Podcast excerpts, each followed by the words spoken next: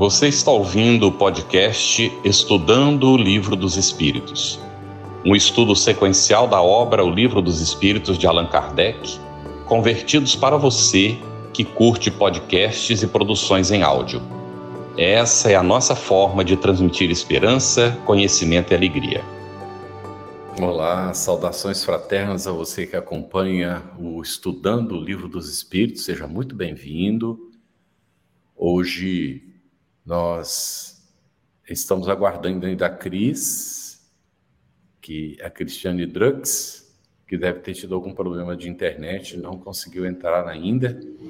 E nós damos as boas-vindas para os nossos convidados, o Samuel Nunes Magalhães, a quem nós estamos agradecendo por nos atender também de última hora, porque a, estaria conosco hoje a, a Nani, e ela teve uma situação de família, de doença, e não pôde vir. Então, agradecimentos ao Samuel, que é pesquisador da história do Espiritismo, fundador dos Centros de Documentação Espírita do Amazonas e Pernambuco, e integrante do Centro de Documentação Espírita do Ceará, é autor de vários livros e atualmente colabora com a Federação Espírita Brasileira e o Centro Espírita Sem Fronteiras.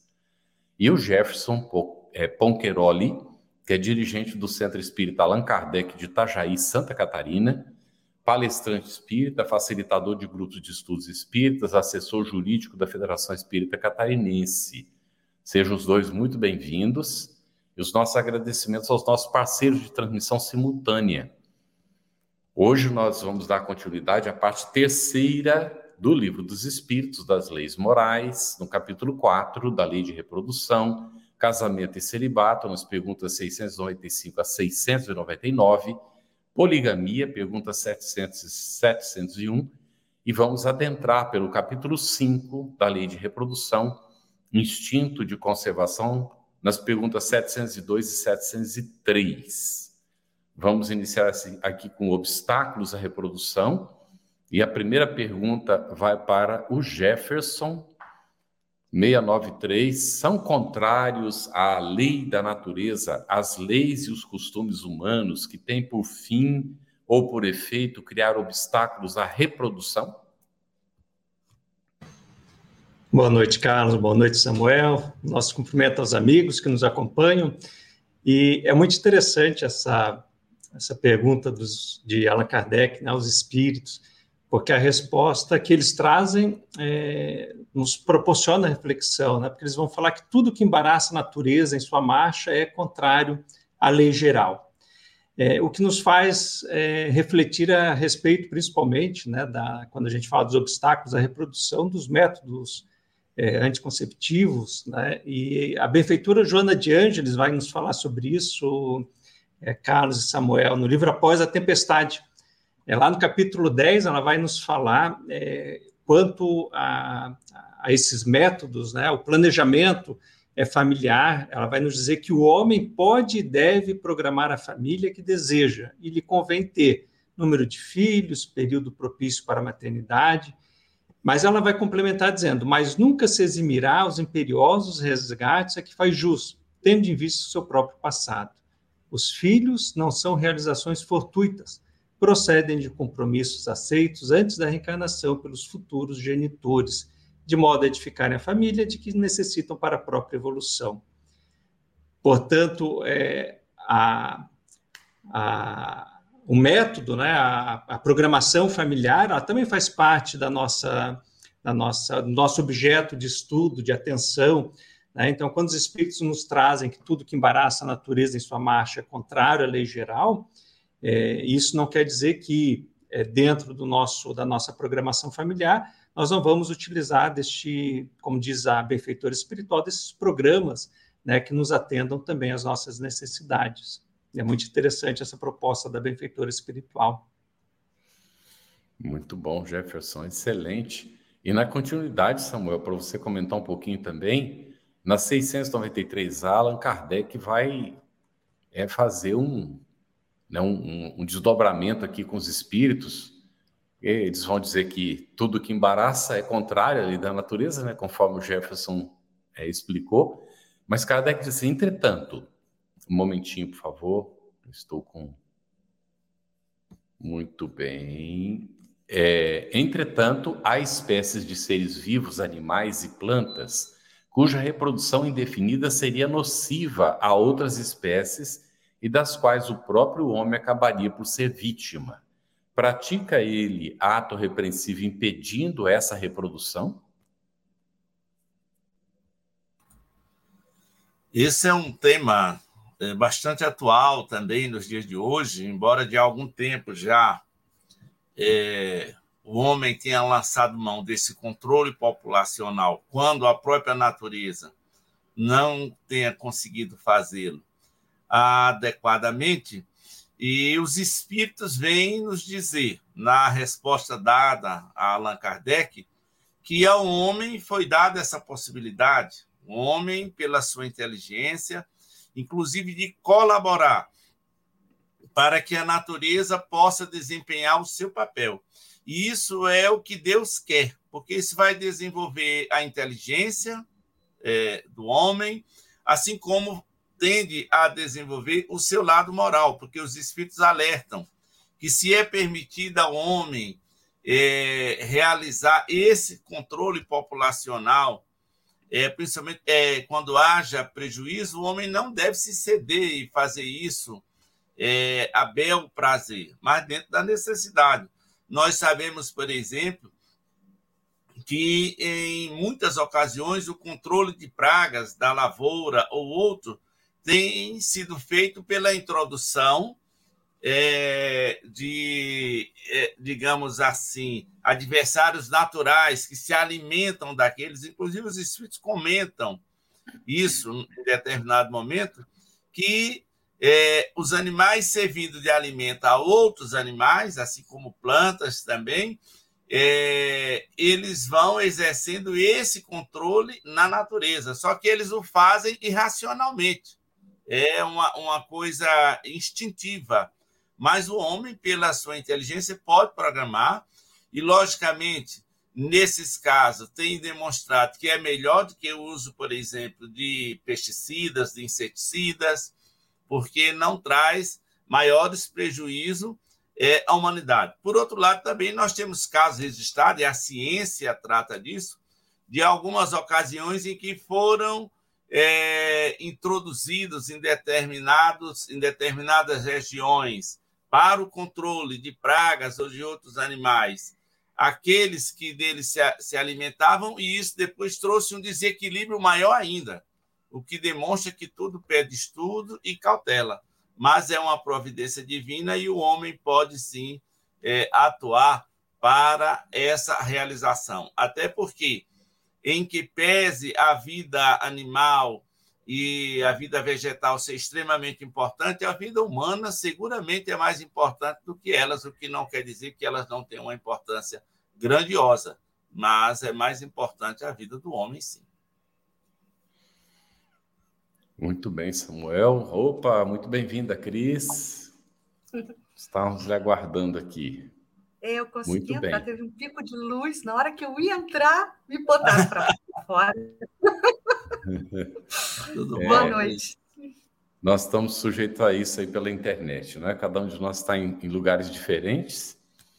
E, e, mas vamos lá, vamos, vamos vencendo as barreiras, não é? é eu vou te fazer a pergunta agora. É, Aí, Cris, nós estamos aqui na, na 694, que é a nossa 3 do roteiro, que eu vou fazer agora para o Jefferson, e você entra com depois casamento de celibato aqui para o, o Samuel, Sim. tá bem? Mas nós temos duas perguntas ou três estão relacionadas aqui no chat, ainda com essa questão. Na 694, é, Jefferson diz assim: que se deve pensar dos usos cujo efeito consiste em obstar a reprodução para a satisfação da sensualidade? A Kátia Maria Pereira ela diz assim: por favor, gostaria de saber se a reencarnação está inserida nessa lei da reprodução. E há uma outra pergunta, que é da Kátia Rabelo Guimarães, mas aí a gente coloca essa logo depois, né? Porque traz um viés um pouco diferente. Poderia comentar, por favor, Jefferson? Sim, essa resposta dos espíritos, ela vem nos trazer aquilo que é, muitas vezes os espíritos repetem ao codificador Allan Kardec, o, a questão da intenção, né? É, quando eles perguntam é, o que se deve pensar do uso né, desses métodos né, que se utilizam para obstar a reprodução para satisfação da sensualidade, é, eles trazem uma intenção, né, que, dizem os espíritos, é a predominância do corpo sobre a alma, né, demonstrando quanto o homem está apegado né, ao, ao, cuidado, muitas vezes, é, da, da, forma, do corpo físico, né, para não é, ter nenhum é, desequilíbrio, né, muitas vezes, nesse sentido. É, é, só que quando utiliza esse método para satisfazer somente a sensualidade, é a predominância do egoísmo também. Né? Porque, como a gente viu a Joana de Ângeles, a benfeitora espiritual, falando é, desse compromisso, né? É, nada obstante a gente possa fazer a programação familiar, é um compromisso que nós assumimos no plano espiritual. Né? Então, se nós utilizamos é, do nosso egoísmo né, e pautando a nossa, a nossa resolução por uma sensualidade, né, para manutenção da beleza do corpo físico, né, a gente está é, exasperando né, o nosso egoísmo e o nosso apego à matéria. Né? Então, esse é o nosso, vamos dizer assim, a nossa intenção quando a gente utiliza dessa forma. E, e a espiritualidade nos permite né, utilizar para uma programação familiar, né, para que a gente possa ter os cuidados necessários nesse sentido. Muito bom, Jefferson. Então a gente vai agora pular para o subtema, não é isso, Campete? 695, que vai para o Samuel. É, e... Acho que poderia, poderíamos fazer essa pergunta relacionada com a questão ainda do, da, do do Co coloca para mim na tela, Capete, que eu obstáculos tô... à reprodução. Isso, Sim. vou colocar da Cátia aqui. O que dizer dos casais? Isso. Então, é, Samuel, o que dizer dos casais que optam por não ter filhos, dizendo que é devido à violência e ao sofrimento do mundo? Olha, como já foi comentado aqui, inclusive, é, cada casal, cada família vai programar os filhos que, que deseja ter. E lógico que essa programação também ela está vinculada àquela programação feita antes da reencarnação, onde já se define em linhas gerais é, qual vai ser nossa família, quais os espíritos vão reencarnar naquele grupo familiar. Normalmente almas afins, mas também espíritos é, antagônicos para que possam aí desenvolver é, a amizade, a solidariedade, o amor, enfim, vencer todas essas questões. Agora, sobre essa questão da violência no mundo, ela está presente não de hoje, mas sempre.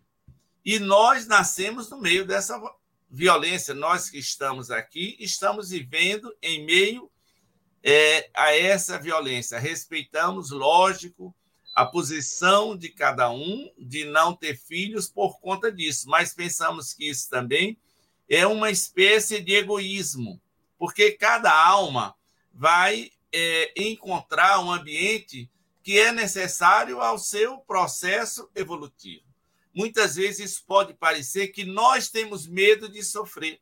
Nós estamos com medo de ver aqueles a quem amamos passar por dores, por angústias, por sofrimentos, e em nome desse medo, nós cerceamos a oportunidade ou o direito que eles teriam de estar aqui. Porque os espíritos que vêm, a não ser aqueles casos de reencarnação compulsória, são alguns casos em que os espíritos perderam a possibilidade de escolha, de definição da sua rota, e por caridade reencarnam compulsoriamente no meio em que precisam estar para o seu processo evolutivo, os demais já vão sabendo aquele caminho. Então, é uma escolha do próprio filho. Então, muito cuidado com isso. Parece-nos aí sim uma atitude muito vinculada a essa questão egoísta. E pode ser também que aqueles casais que têm esse receio tenham tido experiências dolorosas em vidas passadas, em que algum filho desencarnou é, é, é, num processo de violência e aquilo permanece na sua matriz espiritual com eles ainda e gera esse receio. Nesse caso, precisam procurar é, tratamento dentro do, do, do, dos consultórios e também da casa espírita, que pode esclarecer sobre esse assunto mas de modo nenhum é, evitar o sofrimento é, daqueles que venham, porque o mundo é assim, seria um processo natural, porque nós estamos no mundo de provas e expiações, já a caminho para a regeneração, e é natural que todos que aqui venham ainda estejam lidando com esse processo, que é natural, porque cada alma vai estar num ambiente em que o seu estágio evolutivo permite. Então, acho que é um equívoco. Mas, bem. O, o, nós vamos ter aqui, é, Cris, desculpe, mas nós temos algumas perguntas relacionadas com o assunto ainda. Sim. É, deixa eu só atender a Kátia aqui, que a Kátia insistiu na pergunta. Você leu Fiquei meu confuso agora. Eu ia Minha te pedir pergunta é sobre. É, eu ia te pedir para responder. Você quer responder isso? Não, não, eu ia te pedir para responder tá. a ela. A gente está sintonizado. Ah, tá bem. Então, olha, ela, ela diz assim: fiquei confusa agora. Minha pergunta é sobre a, se a reencarnação está inserida nessa lei da reprodução. Kátia, totalmente relacionada, porque a reencarnação ela é fruto, não é, da relação que vai é, é, promover a reprodução dos corpos necessários à reencarnação dos espíritos. Então, fica claro aí, já respondido. Mas temos ainda duas questões aqui relacionadas. É, eu vou fazer uma delas e depois coloco a outra para você também apresentar, tá bem? A Carol diz assim: isso é aqui para o Jefferson, por favor, né? Estou lendo Missionários da Luz. Quando Alexandre fala André, ele menciona o é, ele menciona o sofrimento que infligimos aos animais para agradar o nosso gosto. Essas alterações são contra a lei natural da reprodução e continuando a pergunta, é, deveríamos ser vegetarianos para não fazer o mal?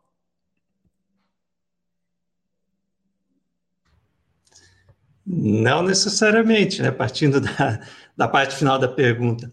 Mas é claro que todo sofrimento que o, o ser humano pratica contra né, esses irmãos em evolução atenta né, a, a lei de amor, a lei de conservação também né, da, da, das, das, outras, né, das demais espécies, é, e claro que atenta contra a lei natural. Né? Então, nós, é, como a própria é, pergunta traz, a questão é, do missionário da luz, é, se nós estamos infringindo né, ou causando sofrimento aos animais para a satisfação dos nossos desejos, dos nossos caprichos, da nossa é, para atender às nossas vaidades, né, sem dúvida alguma estamos atentando né, contra a lei divina, contra a lei natural, e, e, e, aplicando, né, desta forma, processos depois de, de, reparação, de reajustamento em relação a essa infração, sem dúvida alguma.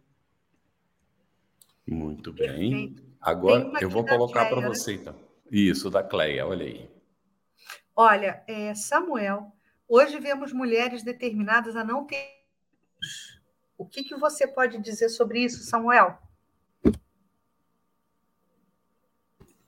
Mulheres determinadas a não ter filhos. De novo, é uma escolha que o espírito faz, que pode, inclusive, estar contrariando a sua programação reencarnatória.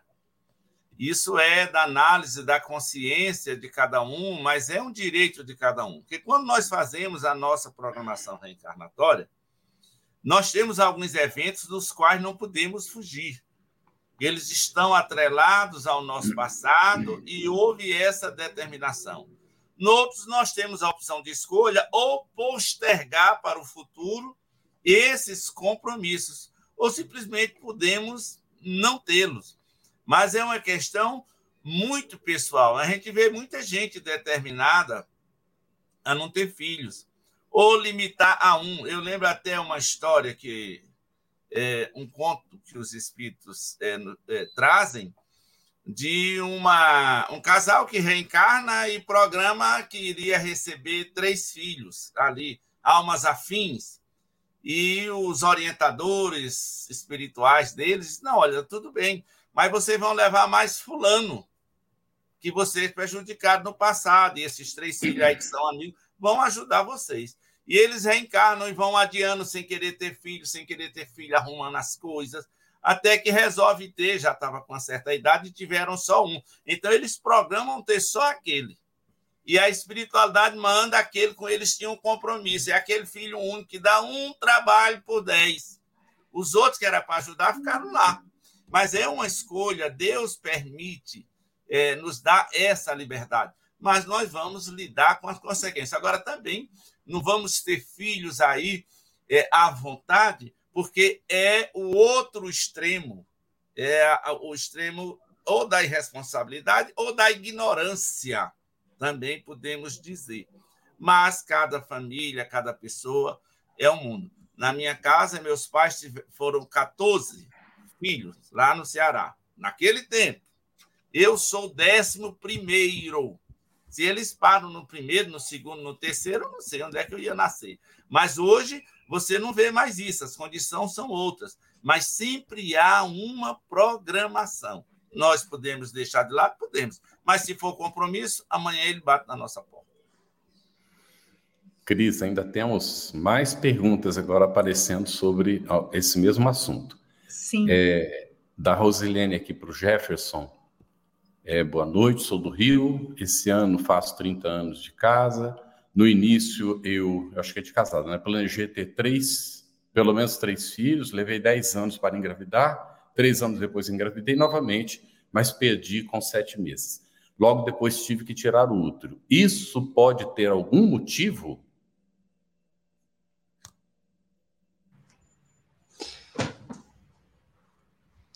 Ah, sim, é, complemento a pergunta aqui. É, é, quando a gente faz, né, como a gente tem, tem dito, é, esse planejamento reencarnatório, é, a gente faz ajuste no plano espiritual com esses espíritos né, que reencarnarão. É, e dentro dessa programação, a quantidade de filhos faz parte né, de, de, uma experiência né, reencarnatória. Agora, claro que, como é, foi dito, né, eu tenho um problema de saúde, eu não posso ter filhos, né? É, isso também faz parte do processo de prova, de expiação, de reajustamento do espírito. Né? Então, é, é, difícil a gente afirmar se há uma relação, né, apontar para uma, uma, uma resposta mais afirmativa, né? mas claro que tudo tem um motivo, né? É, e sendo Deus, né, todo bondade, toda justiça, sem dúvida alguma, tudo se relaciona a um motivo sempre justo né? Então, esse processo de planejamento reencarnatório, né, ele traz muitas vezes essas questões, né, para que a gente também, dentro dessas problemáticas, a gente consiga é, superar a si mesmo, crescer e alcançar a evolução. Cris, nós temos uma última pergunta que nós vamos fazer sobre o assunto e nós vamos passar à frente. Hum. Da Ana Paula Selem. Isso. Ela disse assim, olha, é, ela, ela diz que queria ter cinco filhos, os anos se passaram e não teve nenhum.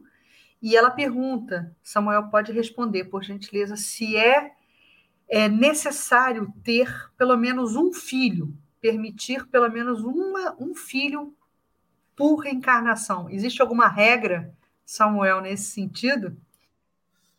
Não, de fato, não existe uma regra. O que os espíritos dizem é que há uma programação. A pessoa pode ter programado para não ter nenhum filho, pode reencarnar com o desejo de ter filhos, mas em função do passado não conseguir é, gerar o filho, ou iniciando-se a gestação, ela pode não chegar a êxito, e então os casos são variados. Né? Então, nem todo mundo reencarna para ter filhos nem todo mundo, nem todo casal reencarna para ter filhos. Tem gente que procura muito ter filhos e fazem hoje aqueles tratamentos para engravidar. Alguns, quando engravidam, às vezes vai até para meia dúzia de uma vez, é, por conta desses processos, mas outros nunca conseguem.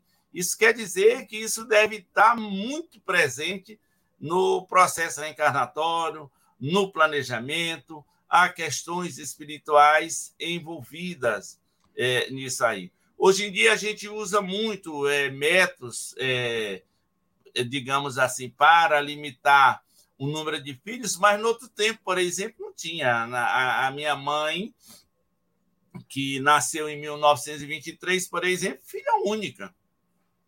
É, a minha sogra só teve duas filhas, nunca, já com mais de 80 anos, nunca nem tinha ido no ginecologista. Então há alguma coisa por trás de tudo isso, né? Mas ninguém tem. Ah, vou nascer, cada um tem que ter pelo menos um filho. Não. Aí quem não tem nenhum, vem outro, tem seis. Aí vai compensando e a humanidade vai andando. Muito bem, Samuel. Nós vamos passar à frente, gente. Depois, é, havendo tempo, a gente retorna para alguma outra pergunta que está pendente sobre esse assunto. Vamos tratar de casamento celibato e acabou sobrando para você, Jefferson, a 695.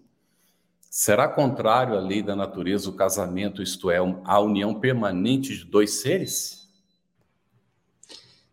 Essa pergunta de Kardec é muito interessante, porque ele traz o conceito de casamento na pergunta, né? ou seja, casamento como sendo essa união permanente de dois seres. Né? E os espíritos dizem que é um progresso na marcha da humanidade. E é muito é, lúcida essa resposta, porque aqueles que já estamos inseridos no casamento, dentro desse é, programa reencarnatório, a gente vai avaliar, fazendo um retrospecto da nossa existência, é que alguns momentos foram marcantes na nossa existência. Né? E um deles é o casamento.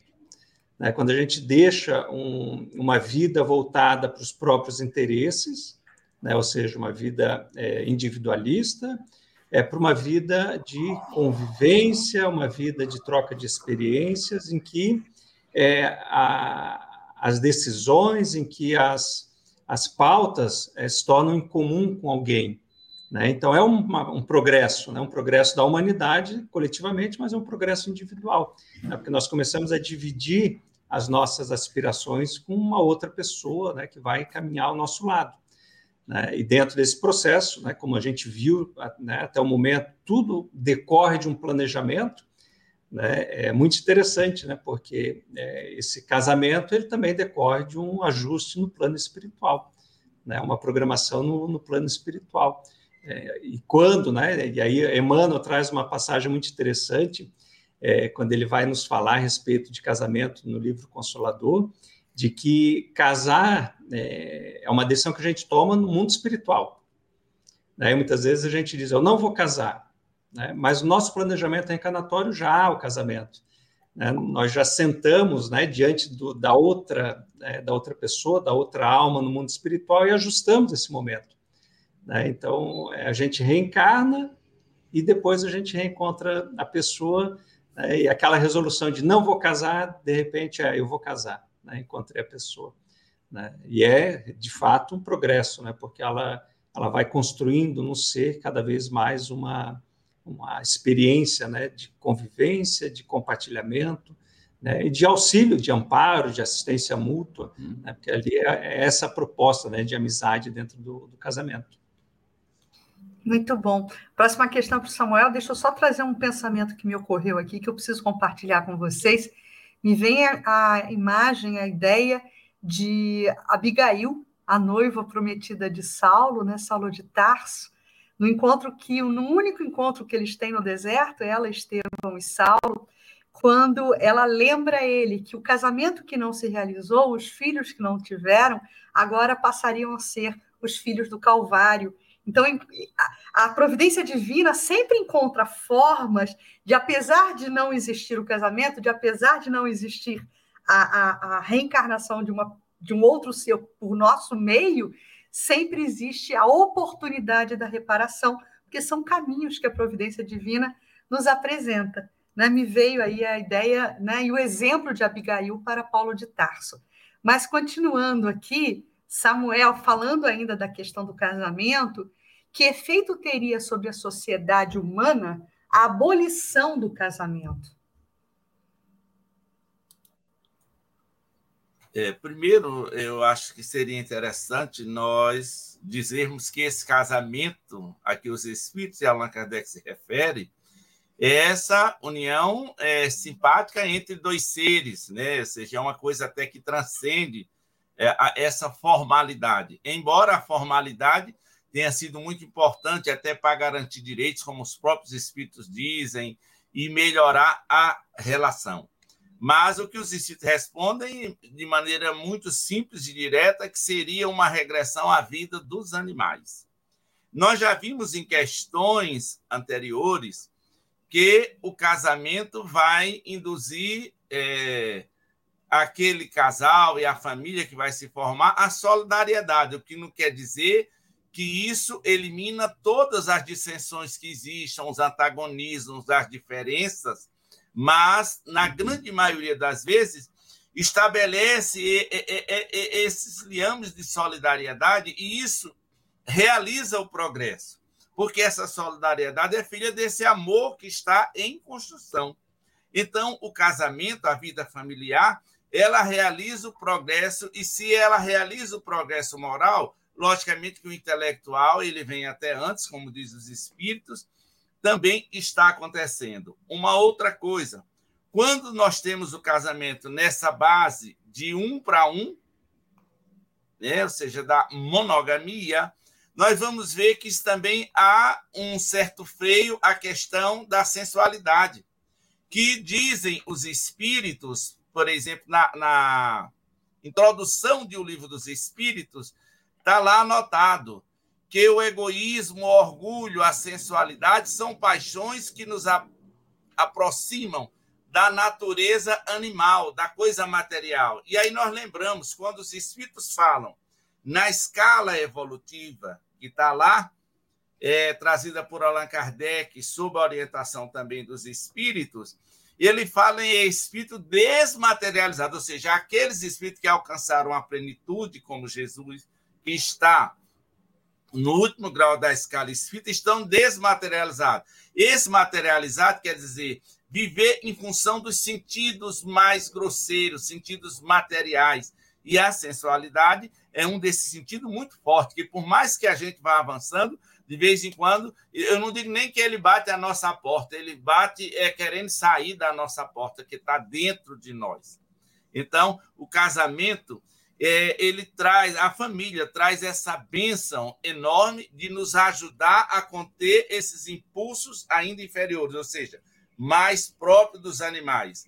E a construção da relação, digamos assim, seria uma, uma relação angelical, porque nós vamos na construção desse amor. E acabar com o casamento, ou seja, não é o casamento, nós não estamos falando de casamento civil, ou seja ele qual for, mas essa relação. Se nós acabarmos, de fato, é, nós estamos num processo de regressão aí como sociedade. Muito bem.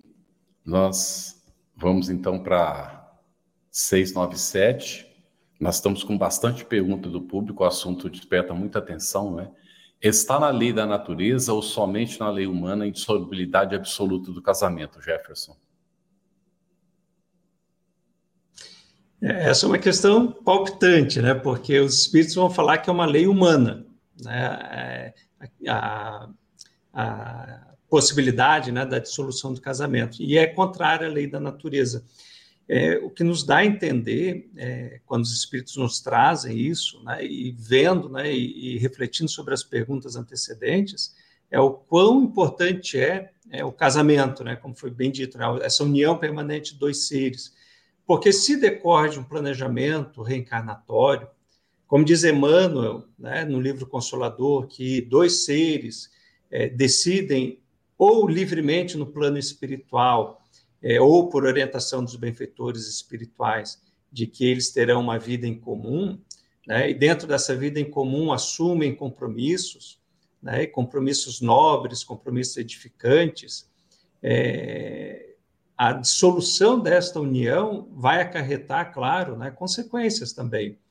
Né? Então, o propósito deste, deste compromisso, que é um compromisso que decorre do amor, né, do amor entre as criaturas ou do amor de Deus, é, para que as criaturas possam, através dessa união, né, alcançar o progresso, né, permitindo a reencarnação de espíritos como filhos, permitindo a experiência e a vivência é, de uma união pautada na amizade, na assistência.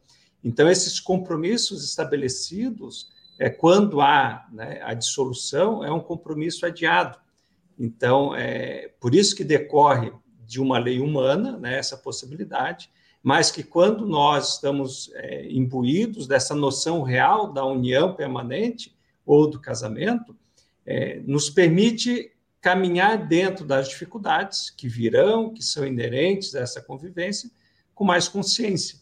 Né? E cada decisão será pautada muito é, profundamente dentro desse princípio né, desse planejamento que a gente trouxe no mundo espiritual. Né? Então, por isso que os espíritos nos trazem que, de fato, é uma lei humana, né? que é contrária à lei da natureza, decorrente deste compromisso que assumimos no plano maior. Muito bom. A gente vai dar sequência aqui, Samuel, e depois a gente é, se volta para as perguntas do chat. Tá, é, eu, próxima... eu, gostaria, Cris, só de ah, lembrar do, é, é, a, a propósito do, dos comentários que o Jefferson já fez aí acerca da questão do, do divórcio, né, da separação, que é, no Evangelho segundo o Espiritismo, é o, o, o que é anotado lá na, na, na, nos comentários de Allan Kardec é que o divórcio vem modificar uma lei que é humana, que é esse casamento civil, e que ele vem só, é, digamos assim, legalizar uma situação que já existe. Então, não foi a separação isso, a separação de, de fato entre essas almas já existia, porque não se levou em consideração a lei divina, talvez o processo é encarnatório.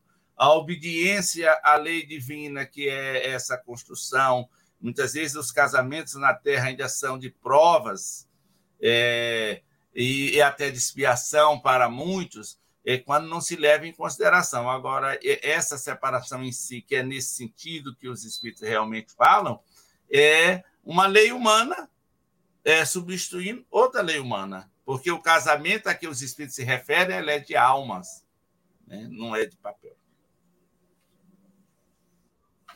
Então, Samuel, que bom que você sublinhou isso, porque é por aí mesmo.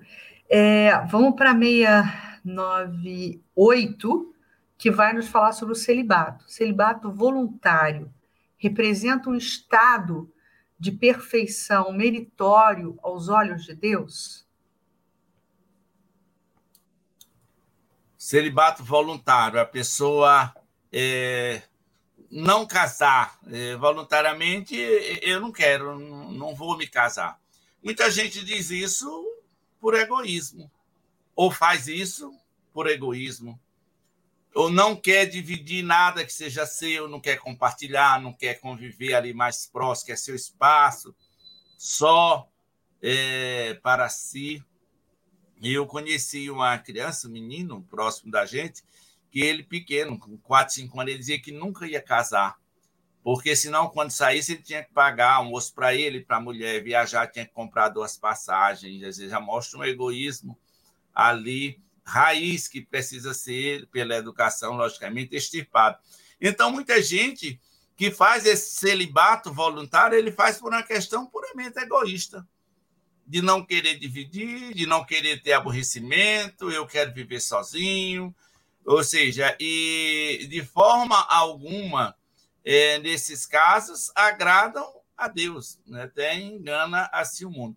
Mesmo esses que diz que está fazendo por uma boa causa, se for por egoísmo, quem vai saber avaliar é só a própria divindade, é, está cometendo um, um grande engano. Né? Já outros querem casar, querem casar e vão adiando ou tem um problema, ele não consegue. Ou seja, é também da lei né, que as duas coisas aconteçam. Mas o celibatário, quando não é uma alma já bem adiantada ou que está muito empenhado em refazer caminhos e aplicando isso numa obra benéfica realmente à humanidade, é um profundo egoísta.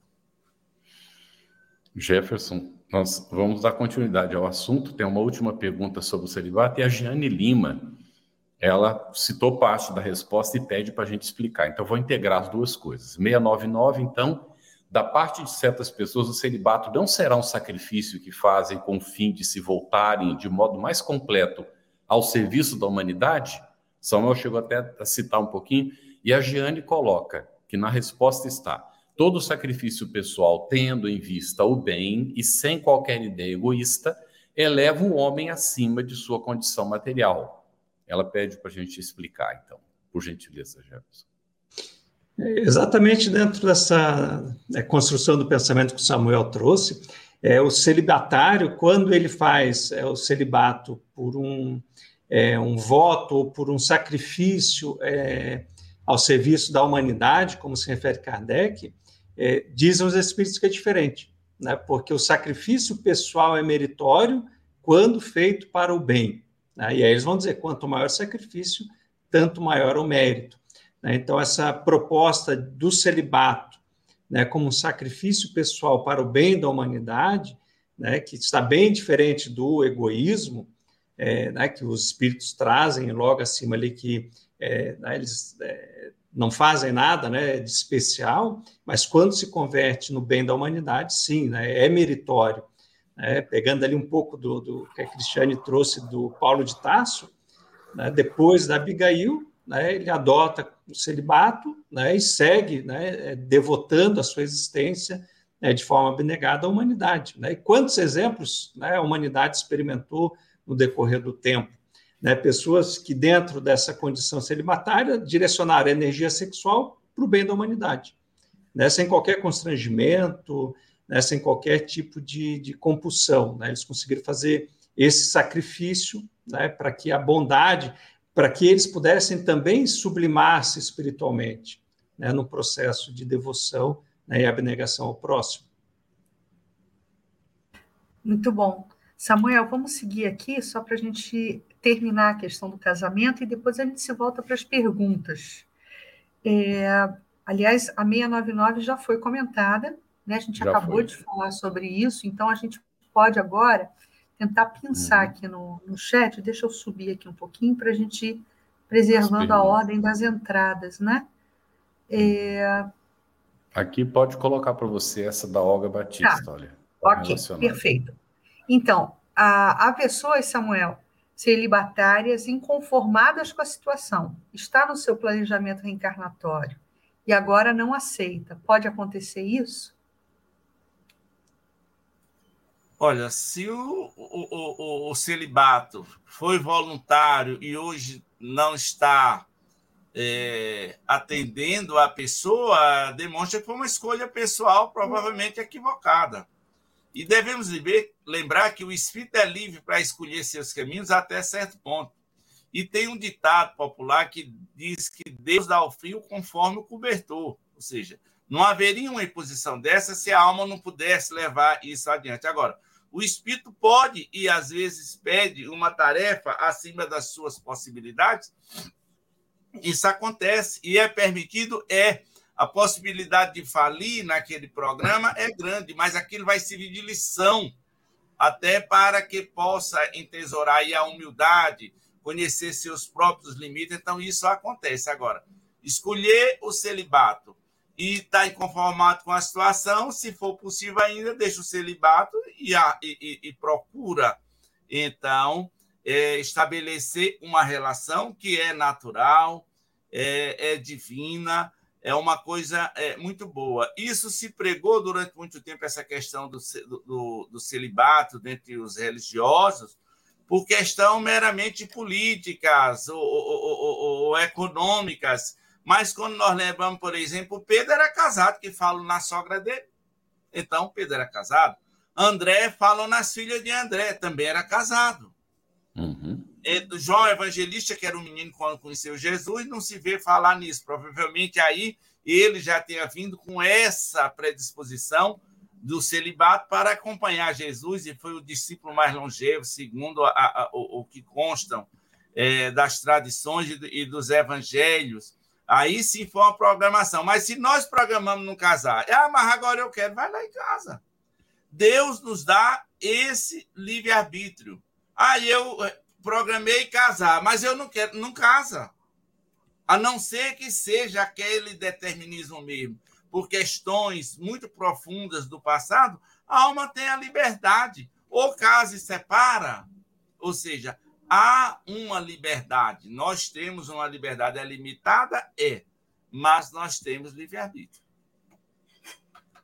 Muito bem. Eu vou pensar três perguntas. É, aqui Jefferson e aí o Samuel também pode comentar a respeito, é, que estão relacionadas. Aqui diz assim o primeiro. A Kátia Rebelo Guimarães. O que a doutrina espírita diz sobre a união entre dois seres do mesmo sexo? O assunto vai aparecer mais embaixo. Só um minutinho, por gentileza, para a gente localizar. É, eu vi numa palestra, diz a Marli Moreira, ouvi numa palestra que esses dois seres não significa homem e mulher. É essa a explicação correta? E temos mais uma pergunta.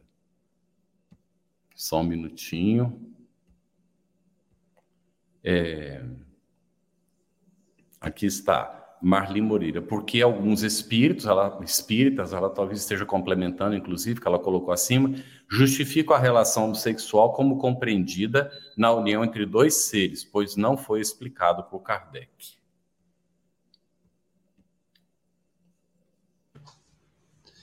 Muito boas perguntas e bem é, atuais, né? Porque eu acho que a, a sociedade ela vai evoluindo e o pensamento também dentro do, do progresso intelectual e moral para que a gente possa ter né, espaço hoje para que essas questões venham é, é, à luz e a gente consiga trabalhá-la também dentro do é, à luz da doutrina espírita.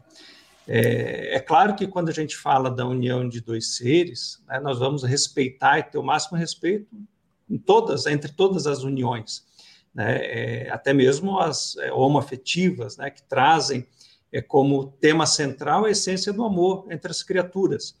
É, o Emmanuel ele vai falar muito sobre isso no livro Vida e Sexo, né, e ele vai falar que nesse processo, é, nessa experiência é, dentro da homossexualidade, né, ele diz que a sociedade deve dar o mesmo amparo, né, o mesmo processo de educação, de acolhimento dado aos heterossexuais. Né? E aí ele vai dizer assim: ó, e para que isso se verifique em linhas de justiça e compreensão, caminhe o mundo de hoje para mais alto entendimento dos problemas do amor e do sexo. Porquanto, à frente da vida eterna, os erros e acertos dos irmãos de qualquer procedência nos domínios do sexo e do amor são analisados pelo mesmo elevado gabarito de justiça e misericórdia. Isso porque, vai concluir ele, todos os assuntos nessa área da evolução e da vida se especifica na intimidade da consciência de cada um. Então, não nos cabe violentar a consciência alheia. Né? Não, não há certo ou errado. Né? Como diz Emmanuel, são experiências né, que nós devemos ter e manter o máximo respeito, né, para que a pessoa, dentro dessa, é, dessa experiência, ela possa se pautar digna e retamente, como qualquer um, né, dentro desse processo evolutivo. Né? Mas sempre é um tema que nós precisamos é, trazer né, para que a, a, doutrina espírita seja também uma fala de, de acolhimento né, e de entendimento em torno disso. Perfeito, comentar, né? Cris, Samuel quiser comentar? Eu lembrava aqui nesse momento do que nós encontramos é, na obra Evolução em Dois Mundos. Essa é uma questão muito delicada, mesmo no meio espírita Seguramente os espíritos não disseram tudo, especialmente a época de Allan Kardec. Falar de Jesus já gerou perseguição, imagine desses temas. É, seria inaceitável naqueles dias se falar nisso. Talvez esses dois seres, sim, tenha deixado abertura para uma coisa mais ampla, para uma relação mais ampla. Quando nós vamos lá em Evolução em Dois Mundos, nessa questão do sexo, essa foi sempre uma coisa que me chamou a atenção, porque o Espiritismo não a tratava com minúcia dentro da codificação, não temos isso. Mas na obra é, Evolução em Dois Mundos, uma coisa interessante que a André Luiz vai tratar, falando da polarização da alma. A alma é a mesma. Ora, ela se localiza no polo é, da, do, do, digamos assim, feminino seu, e ora na, naquele polo masculino. E a questão do sexo é da alma. A alma é que se localiza, não é o corpo. O corpo é só uma expressão biológica e que, logicamente, aqueles que tenham é, uma índole feminina no corpo masculino, muitos deles, que não são almas muito elevadas que estejam nessa transição, vai ter um sofrimento muito grande com aquilo. Mas eles são femininos. E o contrário também, porque essa questão do sexo, ela está na alma e todos nós vamos ter que fazer essa transição. Precisaremos fazê-la. É, eu gosto muito de algumas coisas da mitologia e da filosofia que nos ajudam a entender alguma coisa. Nesse campo do homossexualismo, eu estava lembrando agora do mito dos andrógenos. Os andrógenos, diz o mito, que eram seres duplos como se fossem duas pessoas com, é, com duas faces, coladinhos. Aí tinha aqueles que era homem de um lado e homem do outro. Um era mulher de um lado, mulher do outro, e outro era homem de um lado e mulher do outro. E que esses seres eles é, tensionavam tomar o Olimpo. E Zeus, então, irritado com isso, mandou separá-los e deixá-los separados. E por isso as metades se procuravam. Por quê? Porque aí está a identidade espiritual de cada alma, em que polo ela está localizada. Mas a alma ela é, ela é o todo. Nós precisamos vencer, como diz Emmanuel, precisamos ultrapassar isso a fim de compreendermos melhor. E aí a gente compreendendo não vai ser aceitar os outros, não, que muita gente nós ainda estamos aceitando assim, ah, mas eu aceito. Quando a gente diz que aceita, é porque a gente não aceita. Quando nós entendermos a verdade, não precisamos aceitar, porque vai fazer parte das coisas naturais, como deverá ser é, para todos aqueles que compreendam no futuro. O mito dos andrógenos é ótimo para é, aprendermos sobre isso e visitar Evolução em Dois Mundos, do Espírito André Luiz, pelas mãos do Chico Xavier. Perfeito, Samuel. Tem outra questão aqui da, da Renata Alves Pacheco, que a gente vai colocar agora para o Jefferson, né? Seguindo aqui. Ela pergunta assim, Jefferson, casamento é planejado no mundo espiritual para após virem os filhos, correto? E quando aqui no plano terreno os filhos são concebidos antes do casamento, propriamente dito? O que, acontece a partir daí, Jefferson? É, a benfeitora espiritual Joana de Ângeles, no livro Constelação Familiar, vai falar um pouco sobre esse replanejamento, né, esse realinhamento, né, é porque, claro, que a gente reencarna com planejamento, mas também dotado de livre-arbítrio. Né? Então, a gente tem nesse processo é, as linhas gerais da nossa existência, mas nada impede, né, utilizando o livre-arbítrio, que a gente faça né, um processo de, é, de fuga, né, mas que é, há, logo em seguida, um replanejamento. Né? Então, ah, eu vim planejado, né, eu assumi um compromisso com determinada pessoa. Mas na minha juventude, por, por N motivos, né, eu me interessei por outra pessoa, por um interesse dessa, daquela natureza, e ali, então, é, reencarnaram espíritos né, que, dentro desse processo, há um replanejamento, na fala da benfeitora Joana de Ângeles, né, mas que aquele replanejamento vai me permitir o mesmo processo evolutivo. Né? Eu não adio a minha evolução, eu não adio o meu progresso, eu estabeleço compromissos né, com esses espíritos, compromisso com essa pessoa, para é, essa existência. Né? E aquele compromisso que eu deixei ao lado, né, possivelmente em outro momento eu vou né, reajustar e vou re, é, retomar esse, esse compromisso. Muito bem, minha vez, né? É, vou te juntar também duas perguntas aqui. A Rosilene Barbosa quando um casal não consegue ter filhos e ele opta por fazer inseminação, ele está indo contra a lei de Deus? Só um minutinho que tem mais uma, uma pergunta relacionada. Aqui, vamos ver se nós localizamos, é uma questão de in vitro, está aqui. Ângela Sancho, o que dizer dos casais que sonham em constituir uma família e precisam recorrer à fertilização in vitro?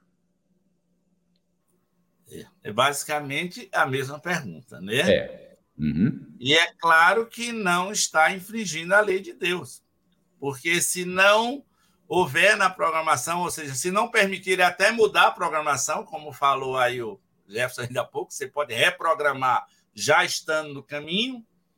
Se não houver essa permissão, essas fertilização não surtirão efeito, como acontece na vida de muitos casais. Ah, mas eu reencarnei e eu planejei não ter filhos mas aqui me deu vontade. Então, vou fazer fertilização, casal. Aí vem três meninos. A gente tem tanto compromisso, se recebesse uma dúzia ainda era pouco. Então, a espiritualidade conversa com aqueles espíritos, provavelmente, olha, tá tendo isso, vamos lá já fazendo, e reprograma, e vem.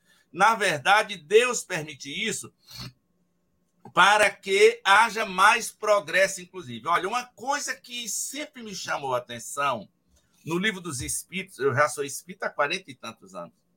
E há uns três anos é que eu vim compreender isso. Interessante. Não tinha entendido ainda. É assim o cerne da coisa.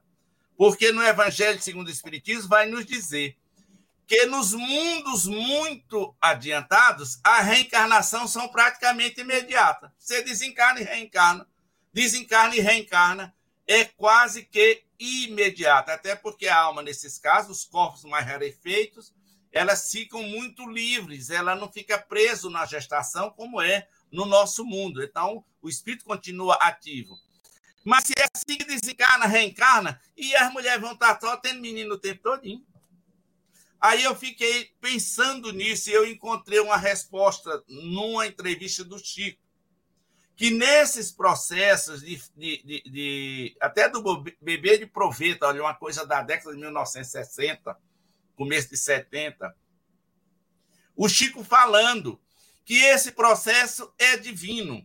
Eu fiquei imaginando, então, me veio na cabeça que nesse futuro, nesses mundos, possivelmente não seja o útero utilizado para esses processos reencarnatórios. Mas uma coisa é diferente. E prejuízo para essas almas não haverá, porque elas são almas já adiantadas e estão vinculadas aos seus pais, a que eles vão conviver, por uma questão psíquica. Porque não dá para entender a resposta que está lá no Evangelho segundo o Espiritismo, que desencarna, reencarna, desencarna, reencarna, e o povo não faz mais nada na Terra, a não ser ter menino. Então, deve ser alguma coisa dessa natureza. E talvez esse processo de fertilização in vitro e outros que estão acontecendo já sejam o começo, os pródromos desse processo que vai vigir no futuro. Da mesma forma que a medicina no século XXI está sendo marcada pela robótica. Não há mais aqueles cortes, aquelas questões invasivas, né? É tudo por instrumento, por mudando. vídeo. Estamos, estamos né? melhorando. Exatamente. A lei, do, a lei do progresso ela é inexorável, mas só que o capítulo de hoje não é sobre a lei do progresso, é sobre a lei da reprodução. É. Mais então, uma lei divina. É, quem quiser, então, quem quiser ter filho assim, que está com dificuldade, podendo fazer a fertilização e outros, faça. Se for da permissão divina, eles virão. Né? Isso aí. Uhum. É isso aí. É, tem uma questão aqui, Carlos, da Ana Paula Selen. Ela diz que, vamos colocar para o Jefferson, ela diz assim: Eu sou água e meu marido óleo. Apesar do amor que nos une, as diferenças e as divergências são muitas. Às vezes me pego falando que não me separo por querer cumprir a missão com ele nessa encarnação. Isso aí continua. Isso é possível é possível não precisar vir novamente junto? A gente ganha a carta de alforria, Jefferson? É muito interessante a questão da Ana Paula, porque é muito comum, né? É muito comum. É, e a Teresa de Brito, através do Raul Teixeira, tem uma obra esplêndida que é o Vereda Familiar. Né? E ali ela vai falar muito sobre a questão da, da, do matrimônio. Em determinado momento, ela vai trazer algumas questões é, que são é, fundamentais no entendimento da relação conjugal. Né? E ela vai trazer a questão educacional, né? é porque, claro, que quando nós nos unimos, nós trazemos, cada um traz o seu conjunto educacional, né? que pode ter sido uma educação pautada é, em princípios e valores é, adequados, mas pode ter sido um processo educacional deturpado. Né? Então, esse disparate entre a criatura, né, uma e outra criatura, né, muitas vezes decorre da educação. E cabe nesse processo de convivência esse olhar é, para o bem, né? compreender que o outro teve um processo educacional diferente do nosso. É um processo, às vezes, muitas vezes, cultural, né? é por isso a água e o óleo, né, representando esses opostos. Há, muitas vezes, distorções emocionais é, como reflexo né, da, da é, do processo educacional também, de traumas, de conflitos, né? e há também a bagagem espiritual, né? sem dúvida alguma. Né? Então, a Teresa de Brito nos traz nessa obra esses três elementos que nos fazem refletir bastante e modificar o nosso olhar em relação ao outro. Né? É, cada um dá o que tem, né? e se o outro não dá aquilo que me agrada, ele dá o que é possível é, naquele momento ele nos oferecer. Né? E nós trabalharmos a nossa a nossa amorosidade, a nossa afetividade, a nossa compreensão faz parte. Né? O Richard Simonet tem uma obra também muito interessante que ele narra, né, dentro daquelas histórias que ele sempre traz das suas obras, a obra é Atravessando a Rua. e ele disse que no mundo espiritual a mulher desencarnou, né, e ela estava também ávida né, por chegar no mundo espiritual e já começar a olhar o próximo programa reencarnatório, e ela chegou para o benfeitor e falou, olha, é, eu quero saber com quem que eu vou reencarnar, né? eu tô, né, se vocês já puderem me apresentar esse, esse meu novo companheiro, né, porque eu aturei o outro a vida toda, né, então agora eu quero saber quem que eu vou né, conhecer para eu poder amar. Né? E aí o benfeitor diz: não, já temos aqui o retrato dele, né? E aí mostra para aquela senhora e ao mesmo marido.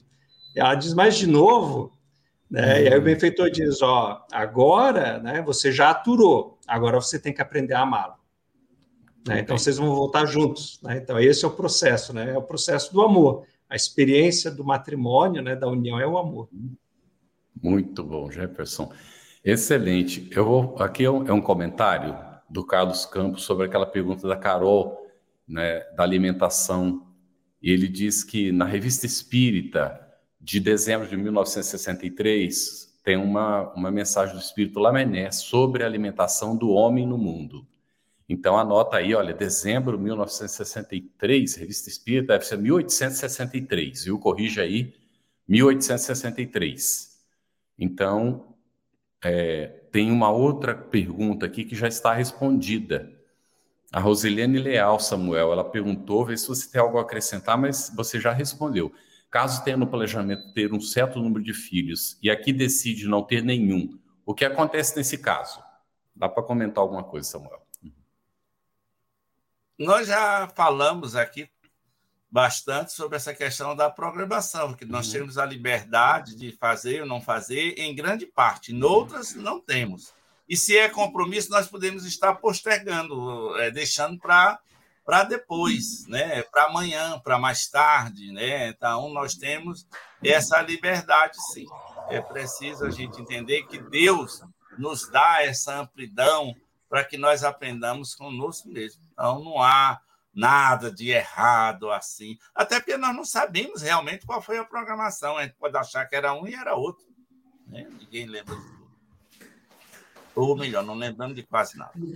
Só agregaria, só agregaria rapidinho que num caso desses, não é, a pessoa ela não foi dócil, não é, a, a própria às vezes é, condução do processo, e os filhos que tinham que reencarnar, reencarnarão de toda maneira por necessidade de evolução com outros é. casais. No e essa pessoa perdeu uma oportunidade, naturalmente, não é? Que estava programada e não aproveitou a oportunidade, né? Mas cada um tem o livre-arbítrio, como o Samuel colocou. Todos nós temos, não é? O livre-arbítrio. Desculpa, e de novo, e de novo, né, meus amigos, lembrando Paulo de Tarso, tudo me é lícito, mas nem tudo me convém. Então, eu é. acho que a gente está costurando aqui o tempo todo essa premissa, né? Do que vale a, é a nossa consciência, né? Que vai nos apontar aí o melhor caminho. É, tem uma pergunta interessante da Carol, que eu vou colocar agora é para o Jefferson, né? É, ela diz assim: o Espiritismo, às 8h27, Carlos, o Espiritismo fala muito de resignação. Como isso fica em relação a relacionamentos infelizes? É, é muito interessante também a pergunta, né? Os nossos companheiros ali trazem né, reflexões muito oportunas, né? É, é claro que a, o relacionamento ele tem sempre como finalidade, né, o, vamos dizer assim, a, a, alegria de conviver, né, a amizade, é, a afetividade. Agora, claro que nos relacionamentos infelizes é, tem que se ter uma resignação dinâmica, né, como diz a benfeitora Joana de Ângeles, né, para que a gente consiga entender o porquê que o relacionamento está infeliz, né, e trabalhar nesse propósito, né. É, a, a benfeitora tem um capítulo no livro Sol nas Almas, que ela vai falar exatamente sobre isso quando ela fala de relacionamentos. Ela diz que o relacionamento sempre vai ter, apontar alguns sinais, né, é, que não caminha bem. Né, e ela diz que a gente deve estar atento a esses sinais, né, e identificando o motivo, é, da crise, do conflito, a gente trabalhar no sentido de sentar diante do outro, né, e aí ela vai usar uma expressão muito bonita, e abrir o coração um para o outro, né, ou seja, falar dos sentimentos. Né, e aí ela faz outra, outro apontamento muito interessante, questionar o que eu preciso fazer para mudar, né, uhum. para mudar esse estado. né? Ou seja, a gente vai perceber que sempre a gente aponta para o outro, né? Você precisa mudar, você fez isso, você fez aquilo. E a benfeitora disse que a proposta é a mudança da pessoa, né? O que eu preciso mudar, né, para que esse relacionamento não seja mais infeliz, né? Porque o propósito é, é, caminhar dentro da, da felicidade. Muito Né? É, é, um comentário e uma questão que já está mais ou menos encaminhada, respondida. Depois nós vamos para 699, para 700, 701 para fechar o assunto de hoje. Tá bem, Cris? Não sei se está travada a Cris, está quietinha. Tá bem, né? E aí nós vamos pedir objetividade para uh, o Samuel, que vai responder a 700, e para o Jefferson, que vai responder a 701, por causa do nosso tempo que está acabando. Mas eu queria só colocar esse comentário da Ana Lima. Eu tive três meninos, eu adotei uma menina que era minha, era minha irmã, e é um menino que é o meu neto, que me deu muito trabalho, e o meu primeiro filho faleceu. É, tem muitos, muitas experiências, gente. A gente só coloca isso aqui como exemplo de experiências que a gente vai vivendo. Né? Todos nós temos as nossas experiências. E essa pergunta já está respondida. Será que é a providência divina? Letícia, não há nada fora da providência divina.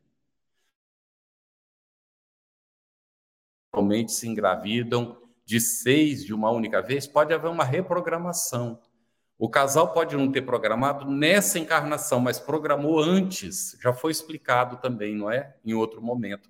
Programou no mundo espiritual ter os seis filhos. Agora não queriam ter nenhum, mas agora vão ter os seis que estavam programados. Então também já está respondido. E nós vamos para aqui para 700, então, é Samuel, né?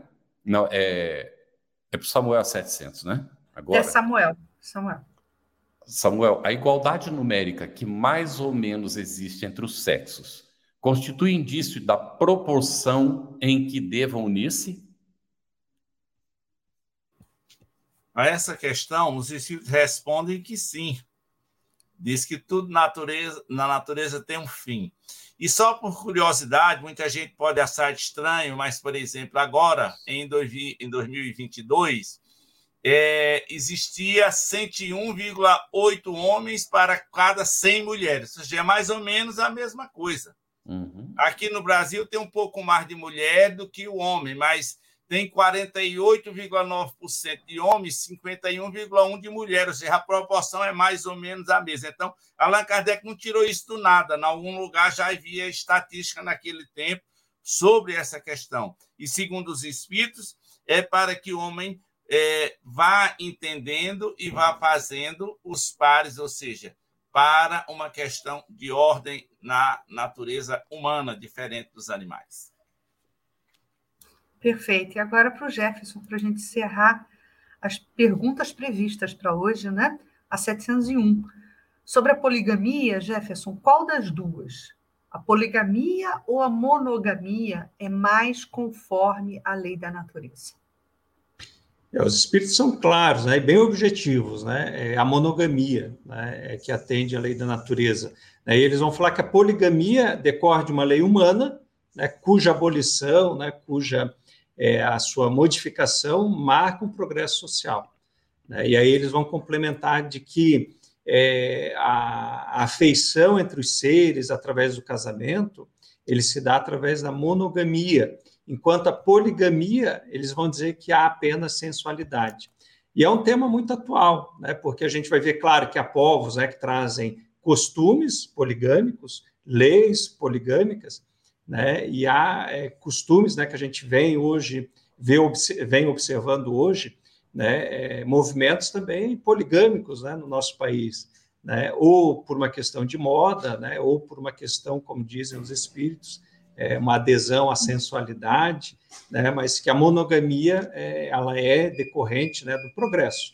Né, a, a nutrir afeição pelos, por outro ser, né, nessa convivência mais estreita de afeto e de amorosidade, é, decorre né, do, do, da monogamia.